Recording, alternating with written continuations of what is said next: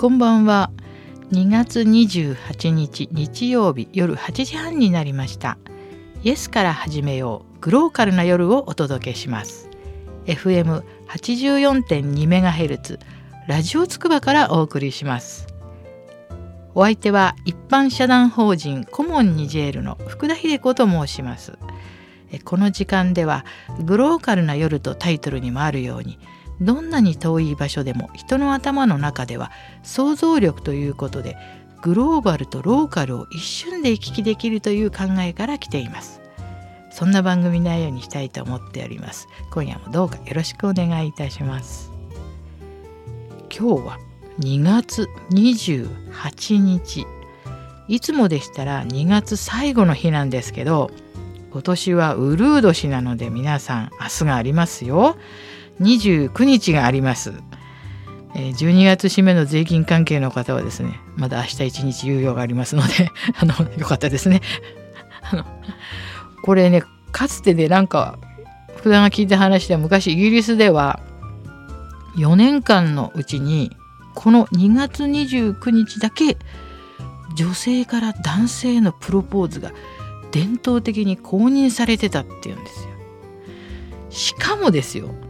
そのプロポーズを受けたら男性はそれを断ることができないとされていたっていうんですね。恐ろしい話ですね。これはすごいですね。これイギリス紳士の国だからでしょうかね。女性にプロポーズさせておいて断ることはまかりならんということですかね。どうしてこういうことを決めたんでしょうかね。福田はすごくこういうことにねなんかアンテナに引っかかるんですよね。4年のうちでこの日だけは女性から男性のプロポーズが伝統的に公認され男性はそれを断ることができないとされていた。いやこれなんかイギリスの話ですからね。すごい不思議ですよね。なんかまあちょっとこのことはあのなんかまた4年後にあのまた取り上げたいと思いますけど4年後ですけどもね。でまあ本当はね今日で終わりなんですけどまあ明日が今年は、まあ、オリンピックの年でもありますからねウルー年は今年あのリオでねあのカーニバルだけじゃなくてあのオリンピックもあるということですので楽しみですねでもあの今ねちょっとあの自家熱っていうちょっとあの厄介な病気が流行っていてまあ、弱毒性の病気っていうのはみんなねやはり胎児に影響があるということなんですけどこれ妊婦さんもね本当に心配だと思いますね。あのもうじきワクチンもできるっていう話なんですけれどもこれのかかった人がねあんまりねなんか自覚症状、まあ、弱毒性なんでねあんまり自覚症状がねないんですよね。ですからこれちょっとね早く収束されたらいいと思うんですけれどもまあ、自家熱とかあとまあいろいろねあのよくねあの南米に渡る人はあの、えー、黄熱病もしていかなきゃいけない国がありますのでね注意してください。あのもうやるこれはねワールドカップの時もそうだったんですよ。あの黄熱病をしていかないといけないっていうことで、まあ、今またねちょっとアフリカの方で黄熱病ちょろっとまた出てますけれども、まあ、福田もですねあの2年前にニジェール行く時に黄熱病の注射を受けに行ったんですね。これ黄熱病はね皆さん知ってますか？って知らないと思いますけど一度打ったら10年持つんですよ。そしてあの私あの検疫センター東京ですけども受けに行きまして。さあのお医者さんがですね「え何？あのワールドカップ見に行くの?」とかって言われたんですけど「いえいえいえ違います」って言って「あそう。初めてでしょ?」って「いや3度目です」ったら。一瞬そこでね。止まって黄熱病3度目このおばさんなんだ何者みたいな顔で見られたんですけどね。もう30年前から受けてるってことですよね。だからあのちょっとね一瞬周りの人人というかその何ていうんですか助手の人もね一瞬動きが止まってお医者さんもなんか別に3回やったからって偉い話じゃないんですけど3度目って言った途端に急に「あそうですかお仕事ですかご苦労様です」のでいやなんかなんでしょうねちょっとこうスパイでもしてるとか思われたんですかねわかんないんですけど。あのやっぱ黄熱病を打ちますとねあのその後今まで何とも2回はなかったんですけど今回3度目それ年のせいかもしれないんですけどちょっとねやっぱりあの帰り道ちょ食欲がねちょっと落ちましたまあそれだけですけれども あのやっぱ黄熱病というか黄熱菌が入って黄熱というかあのあれが入ったなっていう感じはちょっとしましたね今回は。あのですからこう皆さんあのいろいろね行くところによって世界中もうあの、まあ、それはねよく調べていらっしゃるでしょうけれどもこのこれを打たないと入れないっていうことありますから特に黄熱病は厳しいですよ。もうイエローカードって言ってイエローカードってサッカーみたいですけどあのこう黄色いねあのあるんですね。黄熱病のだけの打った打たないという証明書があるんですけどもうアフリカなんかもそれまず提示させられますからそれないと入れませんからね。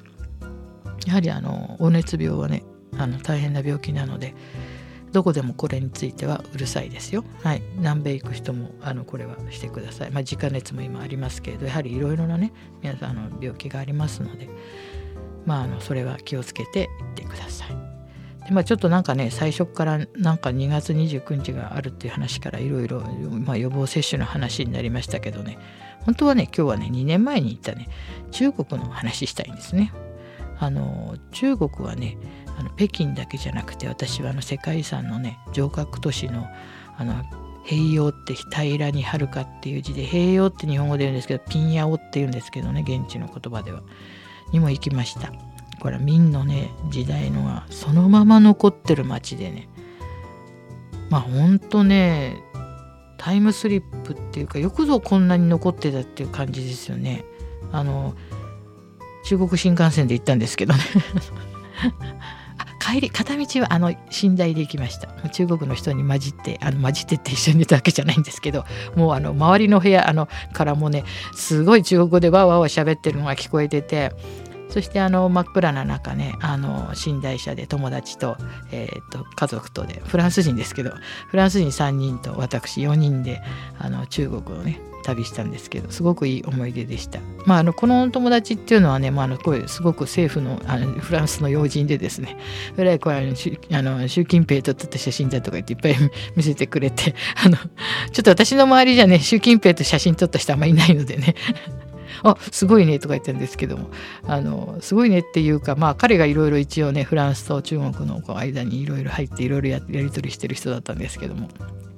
まあ、えー、家は北京にあって、まあ、これがですねすごいところでして住んでるとこあのよく出てくるあの中国外務省の近くのところで、えー、まるっきりもうあのヨーロッパ風の建物のマンションに住んでおりまして。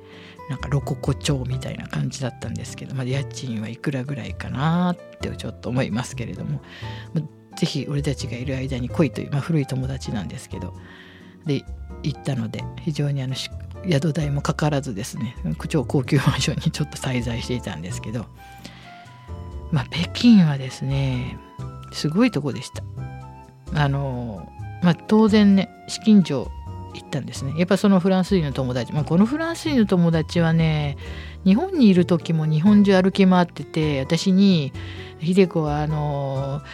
阿波踊り行ったことないのか?」って言うから「いや阿波踊りは行ったことないです」あれはね見なきゃいけないお祭りだってねフランス人私は阿波踊りを連れて行かれたっていう あの前科があるんですけども。まあ彼らはまあ非常に中国に行ってからもエンジョイしてましてもう北京に来たらまず資金城に案内してやると。資金城に行きました。そしてあの資金城はいつもねまあ日本あれですよ。北京だけで年間年間、まあ、2年前の数字ですけども観光客だけで1億人ですからね。あのどれだけすごいか分かりますよね。であの資金所行った時もあの非常に並んではいたんですけどまあそれにあまりある広さでありますのであの皆さんね「ラストエンペラー」って映画ちょっと前になりますけどベルナルド・ベルトリッチとジョン・ローンの見たことありますか？有名な映画ですけどあれぜひね映画としてもとてもいいのでねあの坂本龍一の曲で大変いい映画ですのでいつか見てください。そこであの幼いあの愛新神楽不義っていうか皇帝がこう表に出てきた時に、まあ、それに従うこう兵隊というか中国の進化ですねかけらいですね。それがものすごい広いあの広場でははーってこうひれ伏すとこがあるんですね。すごく広い広場で。そしてあの資金城にまず入ったらすごく広い広場があったわけですよ。で私がその友達に「あこれラストエンペラーで見た」とか言ったらなんか友達がふふんって笑ってるからえどうしたのかなと思ってその広場をまた突っ切って次に行った。またこういう広場こんな広場いくつもあるよって言うんですね。だから最初見て感動してこれが映画に出てきたんだって思った服だっていうのは本当にね考えが浅いと思いました。何せね999部屋があるって言われてるんですね資金城は。999つまり、えーと、1,000番目の部屋は天にあるって考えなんですね。このたった一人の皇帝のためにこれが全て存在してるわけですね。たった一人の皇帝のために、まあ、たくさん女性もいてそして男性もいるけれども、まあ、皆さんご存知のように宦官という、まあ、一応男性なんですけれども、えー、男性の機能を取った、えー、家来の人たちですね。それがたくさんいるわけですね。だからつまり資金城に男性というのは皇帝一人なんですね。であのこのね資金城この皇帝の話を聞くともう本当に面白いんですよ。皇帝が食べる食事っていうのはもうあの小皿料理っていうとちょっとすごく下世話な感じになっちゃいますけどこうたくさんの種類が毎食出るわけですね。それはもう医食同源とか中国なんかは食べ物が全て体をねあの支配するというか薬であるという考えですからそしてあの皇帝がその食べ物を、まあ、食べるじゃないですかいろんな種類のすごい種類の。そして皇帝が例えばねあの日本だったら肉じゃがとか肉じゃがなんか出ないと思いますけれども好きなお料理を皇帝が。2度食べたとする。2度箸をつけたとするじゃないですか。2ヶ月出てこないんですそのお料理が。3度箸をつけたら。3ヶ月出てこないんですよねそのお料理が。つまりこのね好きなもんばっかり食べていては体に触りますよっていうことなんですけれども。まあこれ好きなものを食べてもそういうふうなそのとにかく皇帝を存続させるため皇帝を健康でずっといてもらうためにそういう、まあ、考えになってるんですね。かわいそうって言えばかわいそうですよね。やっぱりこう好きなものお腹いっぱい食べたいですよね。でも食事一つとってもそういうことですね。でつまり皇帝は天使天の天の子供では天の人間であるっていうので先ほど言ったように1,000番目の、まあ、部屋は天にあるっていう、まあ、答えなんですね。であの先ほどあの言ったちょっと宦官の話ですけれどもあの、えーえー、ちょっとここでね止まっちゃう話でなりそうですけど言いますよ福田は。あのその時ガイドの人にが言ったんですね。宦官の話をちょっといろいろしてくれた時に。で宦官はまあそういうふうに一部分をまあ切除してですねずっと皇帝に仕えて例えば職務を全うしてなくなりますね。でその切除した部分はずっとあの取っておいて亡くなった時に一緒にその棺の中に入れて完全なあの男性としてあの天国に行くということだそうです。はい、あのガイドさんもねすごい親切でそこまで説明してくれるってすごいなと思うんですけどもまああのラストエンペラーのね映画でもありましたようにまあ皇帝はそこに普段はいてまあもう食事もねそんな先ほど言ったようにいろいろあるわけですからあのなかなかね表に出るって言ったってそうはね簡単には出られないんですけどあとね皇帝がまあ、まあ、通うっていうかよく行ったところは天壇公園ってねちょっとこの資金城から離れたところにあるんですけどこれはね明とか清全部の皇帝がこう天に対してこうなんですお伺いを立てたみたいな宗教的な場所なんですね。円球団っていうんですけどもこのここがねほんとすごいとこでしたよ。これもあの世界遺産になってるんですけどね広さがねなんか273万平方メートルっていう広い中にまああのよく、きっとねあの写真見たら皆さん天山公園のその何て言うんですかねそこでこうお祈りを捧げるみたいなとこあるんですけどでもここのメインはねそこじゃないですよ。このねえっ、と宗教的な場所っていうかなそこのところにねなんかこう広い、まま、丸いね円の形した囲いみたいなとこがあるんですね。でその中心に小さいなんかこうピンが打ってあるっていうですごく不思議なんですよ。その広い円の中心に行くとその広い円の端っこでも言ってることが全部聞こえるんですよね。ささやいてることでも。つまりね多分ねそれはそういう証明はねされてないかもしれないんですけど私はねあそこの中心に行ったらここはきっと中国のことだからなんかこう気の集まるとこっていうんですかね。日本だったらなんかスポットなんとかスポットってありますよね。そういう感じの場所なんじゃない？それでここにこの公園を建ててこの建物を建ててそしてこの皇帝がこの場所で天からのこう啓示を受けるっていう。だって中国のね考えることですからこれは世界の中心でっていう感じですよ。そのですから皆さんもねこの北京に行ったら紫禁城もそうですけど是非この天壇公園に行ってこのあの円球団っていうね祭壇祭壇っていうか真っ平らなんですけどもそこに皇帝がこの真んそのピンを打ってあるところに座って天からの啓示を受けたとこ今入れますからそこに座ることもできますから是非行ってみてください。多分ねそこに座ると全宇宙のあのまたこれ天の人ですからね皇帝は。あの全宇宙の全世界の何かがそこに集まってくるんじゃないかなと思いますよ。その円の端っこでささやいてることもなぜか聞こえるというぐらいのとこですからね是非行ってみてください。本当にね北京はいろいろ見るところもあって、まあ、昔の天文台とかねそういうところも行ったんですけれども、まあ、実はちょっとまあこれからはね硬い話になりますけども中国というところは昔からアフリカをものすごく援助してるんですね。私がニジェールにいた時からももう中国大使館というのはありました。そして今あの首都のニアメにポン・ケネディというアメリカからもうずっと前ですけど援助で建てた橋があるんですね。なんとね中国はねそのニジェール川に架かる大きな橋のすぐ近くにもまた大きい橋作ったんですよ。私はねこうこんな近いところに あの悪くじゃないですけどねあの同じような橋を架けるよりもう少しね離れたところに架けてほしいと思いました。なんかすごい対抗意識が多分あったのかもしれませんけれども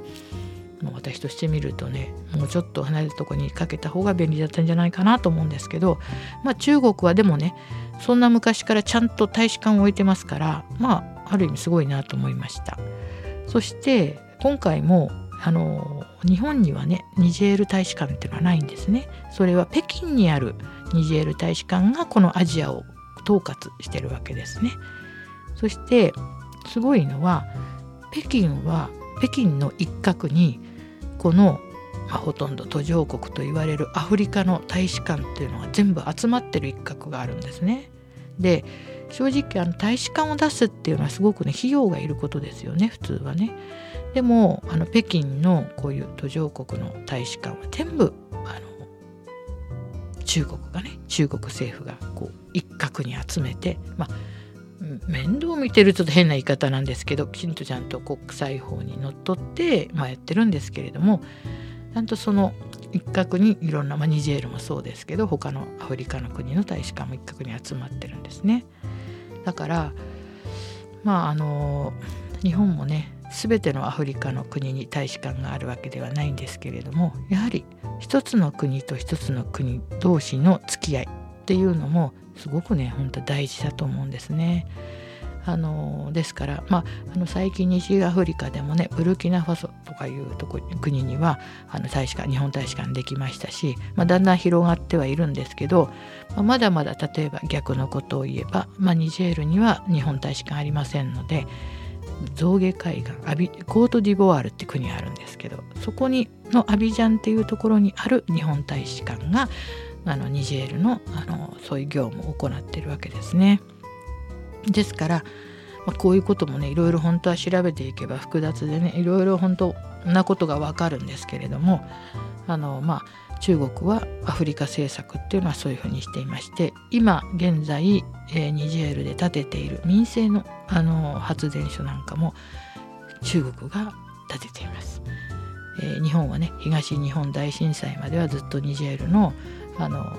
ウランで発電24時間中約1時間発電してたんですけどまだねニジェールには民生用の発電所っていうのがないんですけど今それを日本中国が作ってるってことですね。あのいろいろねやっぱ中国は何かなんだかんだ。日本もね中国と韓国のニュースすごく多いんですけれどもねやっぱり他の国のあのこともいろいろねしてほしいなってマスコミの方にお願いしたいなっていう感じですけど。まああのあ2年前ね北京に行ってみてまあ本当にいろいろね福田は勉強になりました。あのフランス人の友達にはとこにちょっとまあこうやって呼ばれて行ったんですけどうん。本当にね行ってよかったなと思いました。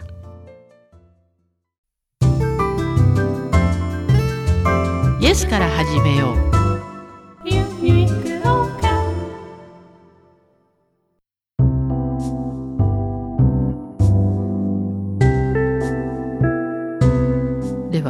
こからちょっとローカルの話をしたいと思いますけれどもあの真壁って皆さん町ご存知ですかね？あのひな祭りで有名なところなんですけどここはもう福田はもう大好きで、えー、前ねあのずいぶん前にちょっとしばらくこの辺にあの通ったというかの 見に行ったことあるんですけどじっくりね真壁の町をね見たのはね結構最近なんですね。であの平成25年2月23日出没アドマチック天国ってありますよねよくテレビで。そこでね真壁やったんです。番組はね陸の孤島って紹介したんですよね。鉄道もねバスもないんですよ。でそこがねどうしてこの今ひな祭りで有名になったかっていうのはねこれがまた本当にね結構あのここの中心ののその活動をした人にこの間話聞いたんですけどね。面白かったですね。全くあの行政に頼らずやったっていうんですよね。それが JR に取り上げられていろいろなとこに取り上げられて今やもうこのものすごい人が来るようになったっていうであの真壁のねこのひな祭りって特にこの2月から2月4日から3月3日までこれ3月3日でねバシッと終わる。そりゃそうですよね。よくね言うじゃないですか。おひな祭りおひな様はいつまでも出していくおくとあのどうとかこうとかとか言うじゃないですか。だからあのねバシッと3月3日で終わっちゃうんですけど2月4日から1ヶ月ぐらいやってるんですけどその時にはもうたくさん人が来るんですね。これね本当ねこの文化財のね登録制度っていうのがあるんですよね。文化庁があの古き良き建造物を国の文化財として登録して後世に残すこと。よくあのねディスカバーなんとかっていうんであるんですけど。なんかねここがね、えっと、5年間で104棟真壁ですよ。国の登録文化財となってその当時はなんと日本で京都市そしてあの犬山市に続き3番目に多かったんです真壁が。本当町としてはねちょっと小さいとこなんですけれどもでこの文登録文化財が増えていくことで、まあ、だんだん真壁というところを訪れる人も増えてきて今じゃ本当にあのおひな祭りの時はね、うん、歩行店というか中心街はあの車を止めてねなくちゃもう歩けないぐらいに、えー、人が来てるんですよね。だからこれ最初あのまあその中心になった人の話をね聞いたらねなんかもう本当にこのみんなこの真壁が好きな人が集まってであのここのお祭りのちょっとね私は行って思ったんですけど、まあ、店蔵とかいろいろこう土蔵とか、まあ、門とか、まあ、そういう古い建物があるんですけどそれぞれのお家にひなおひな様飾ってるっていうのがすごくいいんですね。これ祇園祭がそうなんですよ。あの祇園祭があのちょっと風情があるのはもちろんねああいうあのすごいあの出汁が出て有名なあれありますね町内の。でもそれと同時にあのみんなねあの京都の人はあの美術館クラスの所蔵品持ってますからねそれを自分のあの広あの座敷とかあるいはこう外に見えるから見える窓のとことかに飾ってですねそしてみんな街行く人に今夏ですのでそぞろ歩きしながら見てもらおうじゃないかっていうのがまあ祇園祭のちょっと真髄でもあるわけですね。であのところがね去年祇園祭り行った時はこれ祇園祭もね、まあ、話せば本当にキリがないんですけど、えー、一昨年から前あ前,、えー、と前半と後半に分かれたんですよ。だからこれ結構ねこう狙い目ですよ。あの後半は。結構ちょっとあの京都よく行く私はちょっとあの少ない人が少ないかなと思ってちょっといいなと思っちゃったりしたんですけど。あのそれでねちょっと京都のお友達に聞いたらねあのやっぱりほらあの東京ってでマンションを持ってる人がこう多くて京都はまあちょっと今度は京都のマンションに泊まるかっていう優雅な人たちがいるらしいんですけどもそういう方たちはね町内会に入らないんですね。ですからあの今度条例で、えー、新しくマンションを契約買う人は町内会に入るっていうあのもう一条項が付け出されたっていうことですのでこれからあの京都にマンションを買おうと思ってる方はそのことを思い出して是非あの町内会に入ってください。もうちょっと話がそれましたけどもであの真壁もそういうふうにあの各その家でですねお雛様を飾っているのでなんだかねとってもいい雰囲気なんですよね。であの結局その中心の方にあの聞きましたら、まあ、全くあの自治体は当てにしないであのやったと。でところがこんなにいろいろ人が来ていろいろまああの何て言うんですかね助成金とかそういうのももらってイベントもしてであのやっぱりそうしたらあの自治体の人がこう休みの日とか、まあ、このひな祭りの間はあの人を出してくれるようになったって言ってましたあの駐車場とかあと道の整理とかにですね。であの全くやっぱりあのその地域の地元の人たち主導でやっていて、えー、なんか一度この「おわら風の盆」をなんかちょっと読んでこの古い街角で踊ってもらおうっていう計画をしてあのバスで迎えに行って連れ来てみんなですごいですね「おわら風の盆」を連れてきちゃうっていうのであの何にもどこにもあの広報もせずにあのひっそり踊ってもらったらしいです。あの市長さんにも議長さんにも案内は一切出さなかったので 後からすごいクレームが来たって言ってましたけどね。あの私が出てないですよ。そのあの K さんが言ったんですけどもね。でもすごく町の人は喜んでくれてあのやっぱりねこういうことは町のものなんだ。町のみんなのものなんだっていう意識が真壁が好きな人のものなんだっていう意識がすごく強いんですね。だからいいですよあの行くとなんか水豚とかもね町おこしのその料理でとして出出してくれるんですけどとにかくおもてなしの心なんかあの寒いところを来てくれた人になんかこうおもてなしをしたいっていう気持ちがもうまずそれなんだと。そのなんかあのねいろいろ大それたことはね全く考えてないって言ってました。それがこういうふうにだんだんあの何て言うんですかみんなの気持ちになってこのね車中八君ってその集まりの人たちが言ってるんですね。自らが思いを持つできることから人や補助金に頼らない続けることおかげさまの精神花咲山の心配当は子孫が受け取ればいい。役はいつまでもやるなと言ってどんどんあの後の人にね道を譲っちゃうんですよ。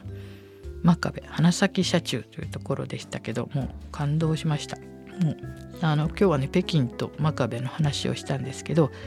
私の好きなあのトム・クルーズが言ってましたね。平凡な人生なんかないみんなドラマがあるんだって言ってましたけども本当にあの